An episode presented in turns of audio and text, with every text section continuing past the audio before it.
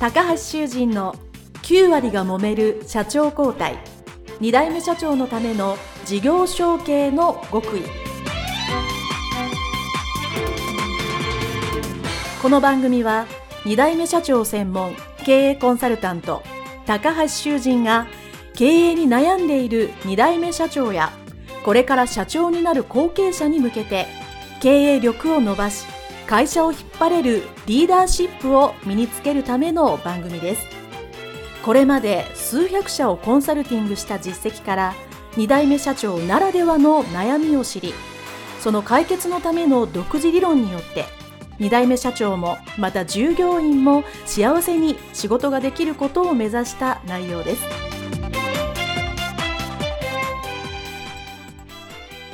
皆さんこんにちは。事業承継コンサルタントの高橋修人です。本日は後継者、後継社長のための SDGs 活用法についてお話をさせていただきます。皆さんもよく聞く SDGs だと思います。ご存知の方も多いと思いますけども、この SDGs というのはですね、2015年に国連で採択されました持続可能な開発目標と言われるもので、17のゴールと169のターゲットに基づいてですね、2030年までに持続可能な社会を目指そうという世界共通の目標であります。これだけ聞くとですね、まあなんだか難しそうというかですね、雲の上の話のような我々ね、中小企業にとってはそういうふうに感じると思いますが、今はですね、日本でもかなり SDGs が浸透してきてですね、それに取り組んでいる中小企業の方も非常に多いですね。で、これはですね、単にそういう活動をして、まあ世の中に貢献しようという、まあボランティアではなくてですね、やっぱり中小企業もですね、持続的にそういう社会の中には一員なわけですよ。そうすると中小企業もずっと続いてなければ、やっぱり困るわけですね。これは私の事業承継のところでいつも言うんですけど、やっぱりその地域、地方でその会社があるというのはですね、やっぱり非常に重要ですね。そこで大きな担いを任されてるわけですし、当然働いてる方もいらっしゃる。もしその会社がなくなったらですね、流通とか、まあ、いわゆるサプライチェーン上、何かしら問題が起きてしまうということがありますので、必ずそこの会社があるというのはですね、非常に重要なわけです。とはいえですね、今度は反対の意味では、社会の中の中小企業ですね。私は経営理念を中小企業、後継者、後継社長の方に一緒に作るとき、一番重要な根本は世のため、人のために会社があるということですから、当然、社会があっての中小企業ですので、その社会、皆さんの地域の社会と思ってもいいですけど、そこがあり続ける、もしくは発展し続けるっていうのがですね、大切なわけですね。それは、いわゆる人間の営み的な社会的っていう側面もありますし、自然環境的っていう意味もあります。いずれにしましてもそういう皆さんが住んでる、もしくは活動している地域が末永く持続的に発展する。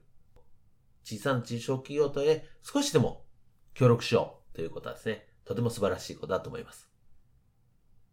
ですから、SDGs に取り組もうという中小企業さん多い。でもその取り組むにしてもですね、先ほど言ったボランティアではないわけですから、何かしら企業、経済活動としてのメリットっていうのはいるわけですね。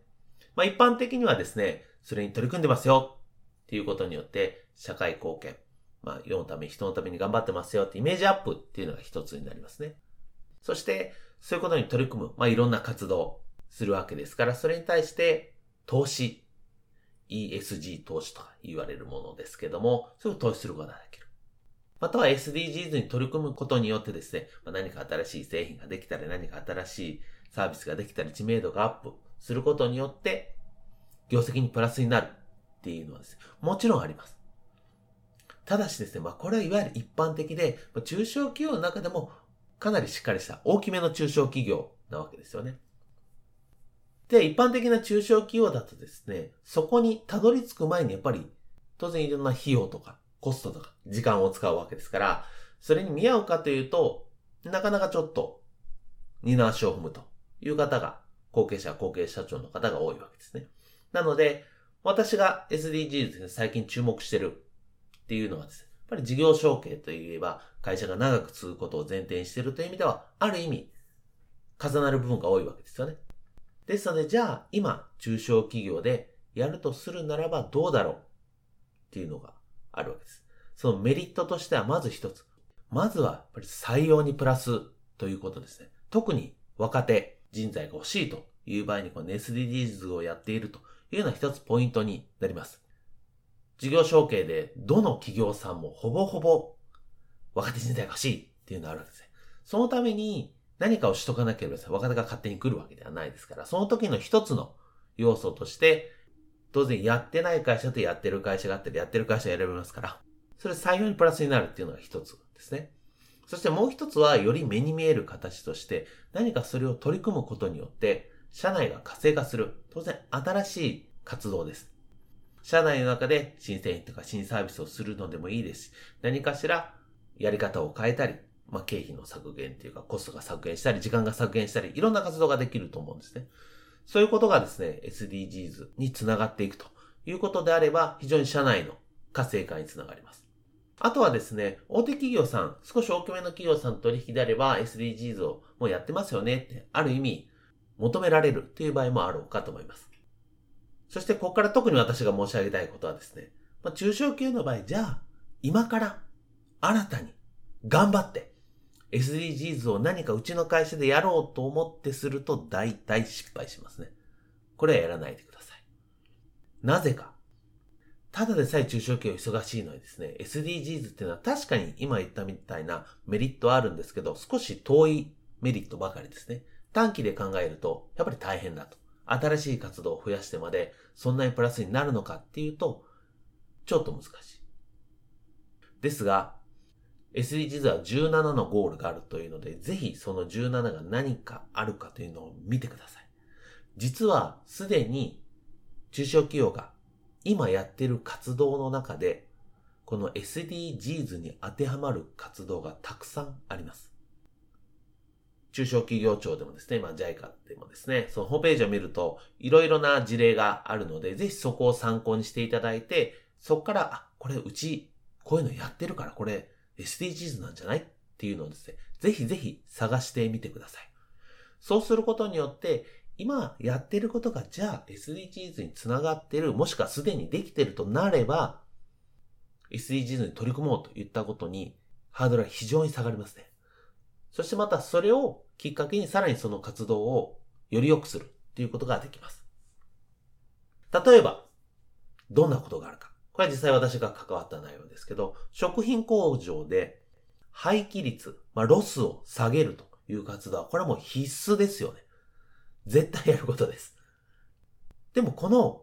食品工場で廃棄率を下げる、まあ、ゴミを減らすっていうのは、実は SDGs で言うと、作る責任、使う責任っていうのに当てはまります。つまり、もうずっと前から SDGs をやっているということで、その食品工場さんにもね、私お話ししまして、まあ早速、じゃあうちはやってるよということにしたんです。で、それをやってるとなるとですね、じゃあこの SDGs をもっと良くするために廃棄率を下げようかと。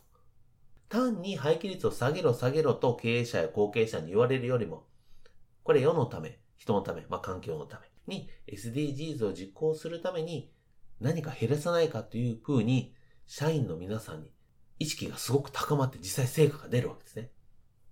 ですからこの SDGs をするっていうのはですね、非常に先ほど言った社内の活性化に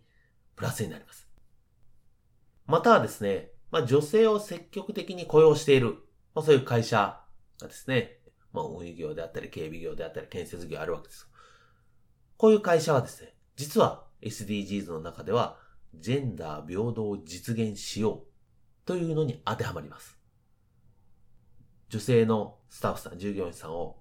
必要に迫られて採用したかもしれませんが、それを続けることによって SDGs をうちは目指してますよ、貢献してますよ言えることができます。